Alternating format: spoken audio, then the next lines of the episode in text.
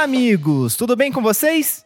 Eu sou o Rafael Simões e estou chegando para o nosso último SEO Happy Hour de 2023. Mas pode ficar tranquilo que a gente vai voltar em 2024. Inclusive, vamos voltar melhor com novas efeitos, novas identidades sonoras, talvez até novos programas. Vamos ver. Me contem o que vocês querem que a gente faça em 2024 para melhorar ainda mais o nosso podcast. Então, nos dias 25 de dezembro, que é o dia do Natal, e o dia 1 de janeiro, que é o ano novo, a gente não vai ter podcast porque todos merecemos um descanso, né? Mas sem mais delongas, vamos então para o nosso cardápio do dia. Será que a idade do domínio afeta a posição de um site nas classificações? Eu vou te dizer o que, que o Google diz sobre isso. Também vamos falar sobre como o trabalho dos profissionais de SEO tornam a internet um lugar melhor. E por fim, saiba o que é conteúdo de baixa qualidade para o Google. Antes da gente começar o nosso episódio, um rápido recado. Esse podcast que você está ouvindo aqui é uma iniciativa da SEO Happy Hour, uma consultoria para toda empresa que quer melhorar sua presença online com a ajuda de SEO. Se você tem essa vontade de melhorar os seus resultados de SEO em 2024, mas você não sabe como fazer isso ou precisa de ajuda, conta com a gente. É só mandar um alô no e-mail contato arroba. Não tem o BR, beleza, gente? Que eu mesmo vou te responder por lá. E lembre-se também de sempre que você tiver dúvidas, mandar essas dúvidas para o nosso e-mail para que a gente possa responder aqui no nosso quadro do podcast O Momento Tira Dúvidas. E agora vamos então para os nossos assuntos principais.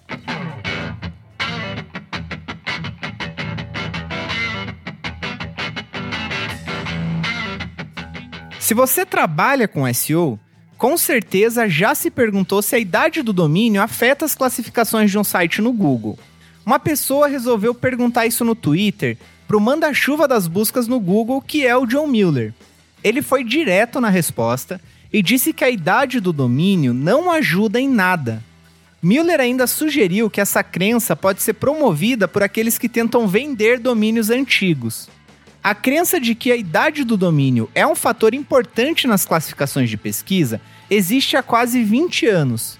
Mas, de acordo com um artigo publicado no Search Engine Journal, essa ideia pode ter se originado de uma interpretação incorreta de uma patente do Google chamada de, abre aspas, Information Retrieval Based on Historical Data, fecha aspas. A patente, na verdade, aborda o uso de dados históricos para identificar sites de spam não para dar pontos de classificação a domínios mais antigos. O que acontece é que ao longo dos anos, as informações foram interpretadas de forma errada pela comunidade de SEO. De fato, existe sim uma correlação de domínios antigos e domínios classificados na primeira página. No entanto, correlação não significa que as duas coisas estejam diretamente relacionadas. Imagine que você está conduzindo um estudo sobre o consumo de sorvete e o número de afogamentos em uma cidade ao longo de vários anos. Você observa que, à medida que a venda do sorvete aumenta, também aumenta o número de afogamentos. Nesse exemplo, a correlação entre o aumento de venda de sorvete e o aumento de afogamentos é apenas uma coincidência. Ambos os eventos estão relacionados a uma terceira variável, a estação do ano. No verão, as pessoas tendem a comprar mais sorvete e também frequentam mais praias, o que aumenta o risco de afogamentos. A correlação não reflete uma relação direta entre o consumo de sorvete e os afogamentos, mas sim a influência da estação do ano. Portanto, agora você já sabe, a idade do domínio não afeta sua classificação na pesquisa do Google. Ei você, profissional de SEO, Sabia que o seu trabalho faz da internet um lugar melhor? É isso mesmo que eu vou te contar como. Por mais que algumas pessoas da área de SEO insistam em realizar práticas questionáveis e mal intencionadas, precisamos lembrar que toda profissão tem suas maçãs podres. Pensando nisso, eu trouxe para cá um artigo do Ahrefs que fala como os SEOs tornam a internet um lugar melhor. Vamos lá. Confira alguns motivos para você ter orgulho da profissão que tem. A primeira delas é que nós SEOs ajudamos as pessoas a se beneficiarem com a pesquisa. Os profissionais de SEO são intermediários entre o Google e o restante do mundo. facilitando para pessoas que não entendem a parte técnica a aquisição e aproveitamento das páginas disponibilizadas pelos motores de busca. Há uma grande quantidade de informações valiosas nas mentes de pessoas que não têm conhecimento sobre como construir um site ou indexar uma postagem de blog. Por exemplo, um profissional que trabalha com instalação de carpetes pode ter décadas de experiência em resolver problemas relacionados a pisos irregulares ou má gestão de umidade mas pode não entender como compartilhar essa informação online. Os SEOs são fornecedores de orientações que direcionam as pessoas para tópicos relevantes e para textos acessíveis, tanto para seres humanos quanto para algoritmos de busca. Eles ajudam a superar os problemas técnicos que poderiam impedir ou bloquear completamente um site de aparecer nos resultados de pesquisa. Além disso, identificam oportunidades para empresas serem recompensadas por criar conteúdo de qualidade. Isso resulta em uma situação vantajosa para todos. As empresas são recompensadas com tráfego, os buscadores têm suas intenções atendidas e o mundo se torna um pouco mais rico com um conhecimento recém-descoberto que é disponibilizado. Número 2. Os SEOs tornam padrões úteis em sites reais. SEOs são agentes que trabalham para assegurar que o ecossistema do Google se desenvolva e prospere. Nós implementamos padrões e diretrizes com o objetivo de tornar a web mais acessível para todos. Muitas vezes, é a equipe de SEO que transforma diretrizes teóricas em partes concretas e reais da web. Os SEOs usam as diretrizes e recomendações do Google, como por exemplo os Core Web Vitals, para garantir que o conteúdo seja perceptível, operável, compreensível e robusto para todos. Mesmo que a motivação por trás deste trabalho seja simplesmente gerar mais tráfego, um site bem otimizado é geralmente aquele que também é excelente para as pessoas reais que tentam interagir com ele. Portanto, os SEOs são vistos como contribuintes ativos para a melhoria da experiência online, alinhando práticas de otimização com padrões que beneficiam tanto os motores de busca quanto as pessoas. A terceira razão que faz a gente tornar a internet um lugar melhor é que os SEOs testam a pressão dos sistemas do Google. Existem algumas práticas de SEO que, quando usadas de forma excessiva, servem para que o Google ligue um alerta e melhore isso em seu algoritmo. Foi o que aconteceu com o abuso, por exemplo, de keyword stuffing, que levou o Google a desenvolver uma compreensão melhor sobre isso em suas páginas. Outros exemplos são, por exemplo, hacks para ocultar palavras-chave com texto em branco e um fundo branco, que levaram o Google a expandir sua compreensão de estilos de página e CSS. Até mesmo o atual excesso de conteúdo de inteligência artificial pode ser benéfico por criar um incentivo claro para que o Google recompense a obtenção de informação e priorize editores com conteúdo real. Não estamos defendendo quem realiza práticas antiéticas no SEO também conhecido como Black Hat. Mas devido à imensidão e complexidade das buscas online, o Google não tem muito incentivo para gastar proativamente na resolução de problemas e brechas. Portanto, a quebra ocasional causada pelos SEOs serve como um mecanismo corretivo que impede abusos mais severos no futuro. A quarta razão que faz a gente tornar a internet melhor é que SEOs são a equipe de garantia de qualidade da internet. Alguns SEOs podem até se aproveitar das brechas que descobrem, mas muitos optam por levantar essas questões em espaços públicos, estimular discussões e procurar soluções, atuando como uma equipe de garantia de qualidade por procuração. Em uma escala menor, os SEOs frequentemente identificam e sinalizam falhas nos sistemas do Google. Embora esses problemas nem sempre impactem a experiência média do usuário ao usar o Google, eles contribuem para manter os sistemas de busca funcionando conforme o previsto. No outro extremo da escala, esse feedback pode se estender até a qualidade geral de experiência de busca, como no caso da AJ.com, discutindo a tendência do Google em favorecer grandes marcas em detrimento das pesquisas, ou a Lily Ray destacando um aumento de conteúdo de spam no Google Discover. Os SEOs são os usuários mais apaixonados do Google interagindo com ele em uma escala muito além do usuário comum, o que lhe permite identificar tendências e mudanças em um nível maior. Como resultado, eles geralmente são os primeiros a descobrir problemas mas também são as pessoas que mantêm o Google nos mais altos padrões.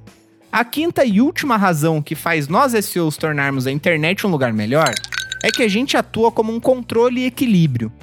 O Google compartilha muitas orientações úteis, mas ressalta a importância de reconhecer os limites desses conselhos. É uma empresa que busca lucro, e a busca requer certa opacidade para funcionar. Se todos entendessem completamente como funciona, todos tentariam manipulá-lo e o sistema deixaria de funcionar. Portanto, junto com os bons conselhos, há uma parcela significativa de omissão e direcionamento incorreto. É preciso entender que a busca do Google desempenha um papel vital no controle do fluxo de informação na web, sendo crucial explorar os mecanismos, vieses e imperfeições do sistema. Todos devemos investigar os sistemas o suficiente para separar fatos de ficção e compreender como as peças se encaixam. Assim, os profissionais de SEO atuam como mecanismo de equilíbrio e verificação, reunindo evidências em primeira mão de como os sistemas de busca operam. Isso permite diferenciar entre conselhos úteis, soluções milagrosas e a retórica de relações públicas do Google. Como profissionais de SEO, devemos sempre cobrar e esperar mais do Google, é uma das maiores empresas de tecnologia do mundo e está diariamente na vida de muitas pessoas. Portanto, esperamos que você esteja orgulhoso do seu importante papel em tornar a web um lugar melhor, desde que, claro, você não seja um desses SEOs Black Hat, porque aí você está fazendo o oposto disso. Você está tornando a internet um lugar pior, você está criando spam e você está criando coisa que não é útil. Conteúdo de qualidade é essencial para ter bons resultados na classificação do Google. E para te ajudar a chegar nesse conteúdo excelente, eu trouxe alguns pontos importantes sobre o que o Google considera como um conteúdo ruim. Para isso, vamos adentrar mais a fundo nas diretrizes dos avaliadores da pesquisa. Inclusive, a gente falou recentemente no nosso podcast sobre a atualização desse documento. Olhando para essas regras, vamos entender quais são os padrões de conteúdo que o Google quer ver em nossos sites. Então vem comigo. Primeiro, como o Google define conteúdo de baixa qualidade?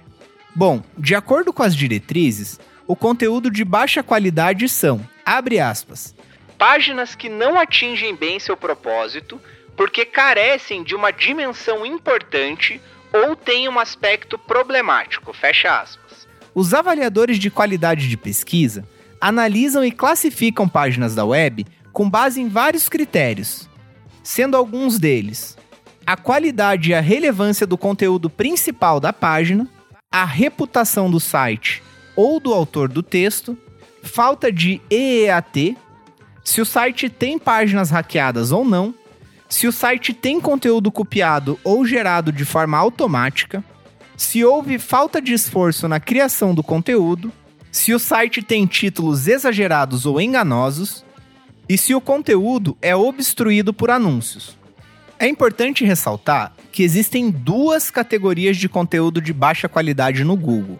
A primeira é, abre aspas, baixa qualidade, fecha aspas, que são páginas que podem ter propósitos benéficos, mas carecem de informações adequadas e a segunda é chamada de, abre aspas, baixíssima qualidade, fecha aspas, que é o conteúdo especialmente prejudicial e ou sem valor. Os avaliadores de pesquisa detectam conteúdo prejudicial primeiro, classificando como baixíssima qualidade. Se o conteúdo não for prejudicial, eles avaliam diferentes critérios para determinar se ele é de baixa qualidade.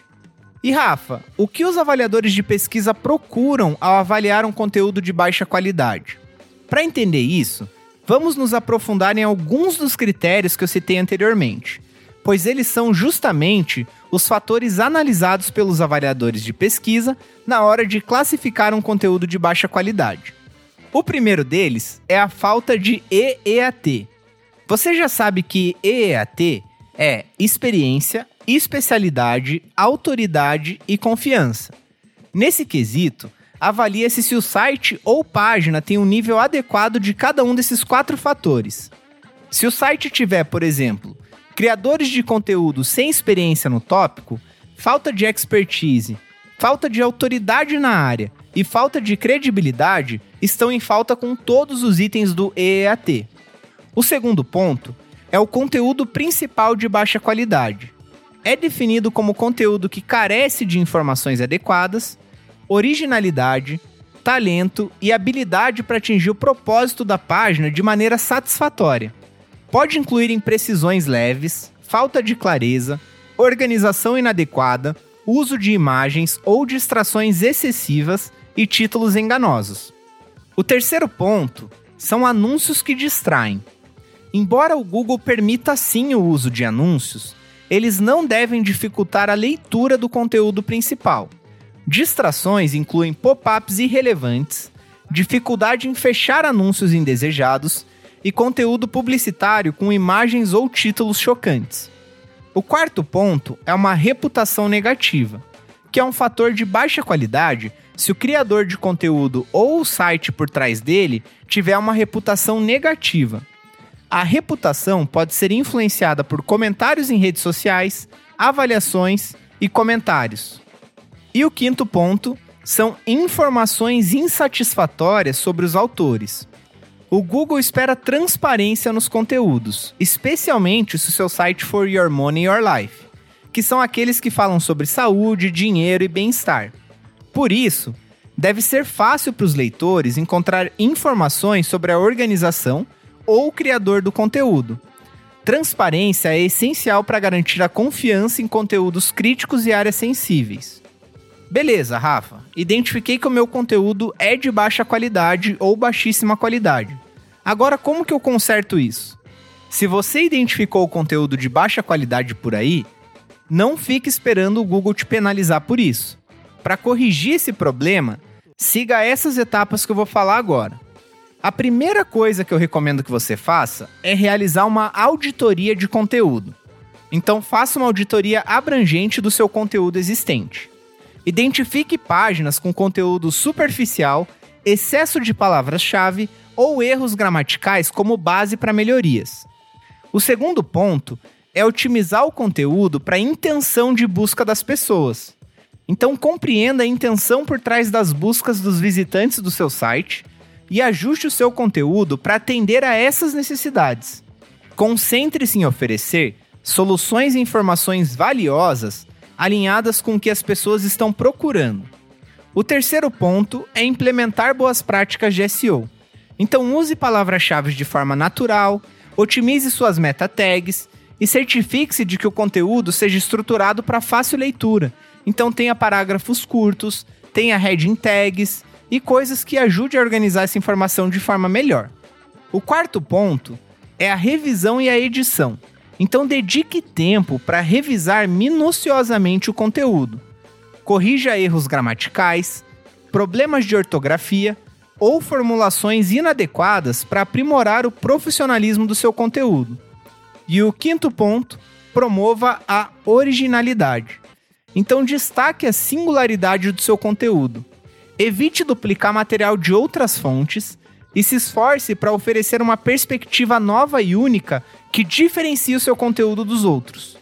Ao seguir essas etapas que eu comentei, você pode melhorar a qualidade geral do seu site e reforçar sua credibilidade tanto para os visitantes quanto para os motores de busca.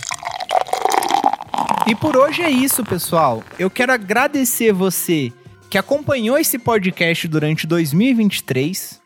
Obrigado por todo mundo que investiu seu tempo me dando feedback de como eu poderia melhorar, todo mundo que enviou suas dúvidas para o momento Tira Dúvidas e todo mundo que compartilhou esse podcast com uma outra pessoa.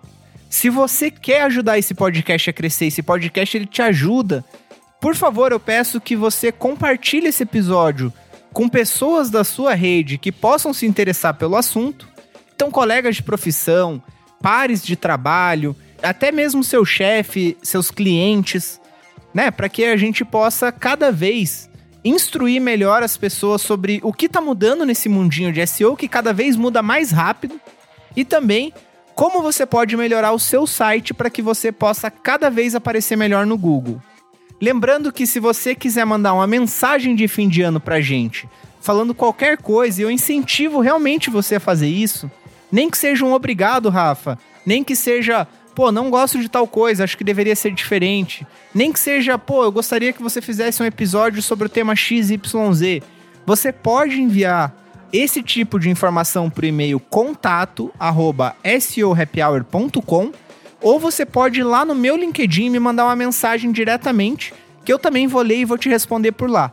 O link para o meu perfil está na descrição desse episódio. Eu desejo para vocês um ótimo Natal e um ótimo Ano Novo, que 2024 o ranking de vocês cresçam, a marca de vocês performe melhor, o site de vocês carregue mais rápido e vocês tenham excelentes resultados que ultrapassem tudo que vocês alcançaram em 2023. Muito obrigado pela sua atenção até aqui. Um grande abraço para você e até o ano que vem. Voltamos no dia 8 de janeiro, beleza? Então coloca na sua agenda e valeu!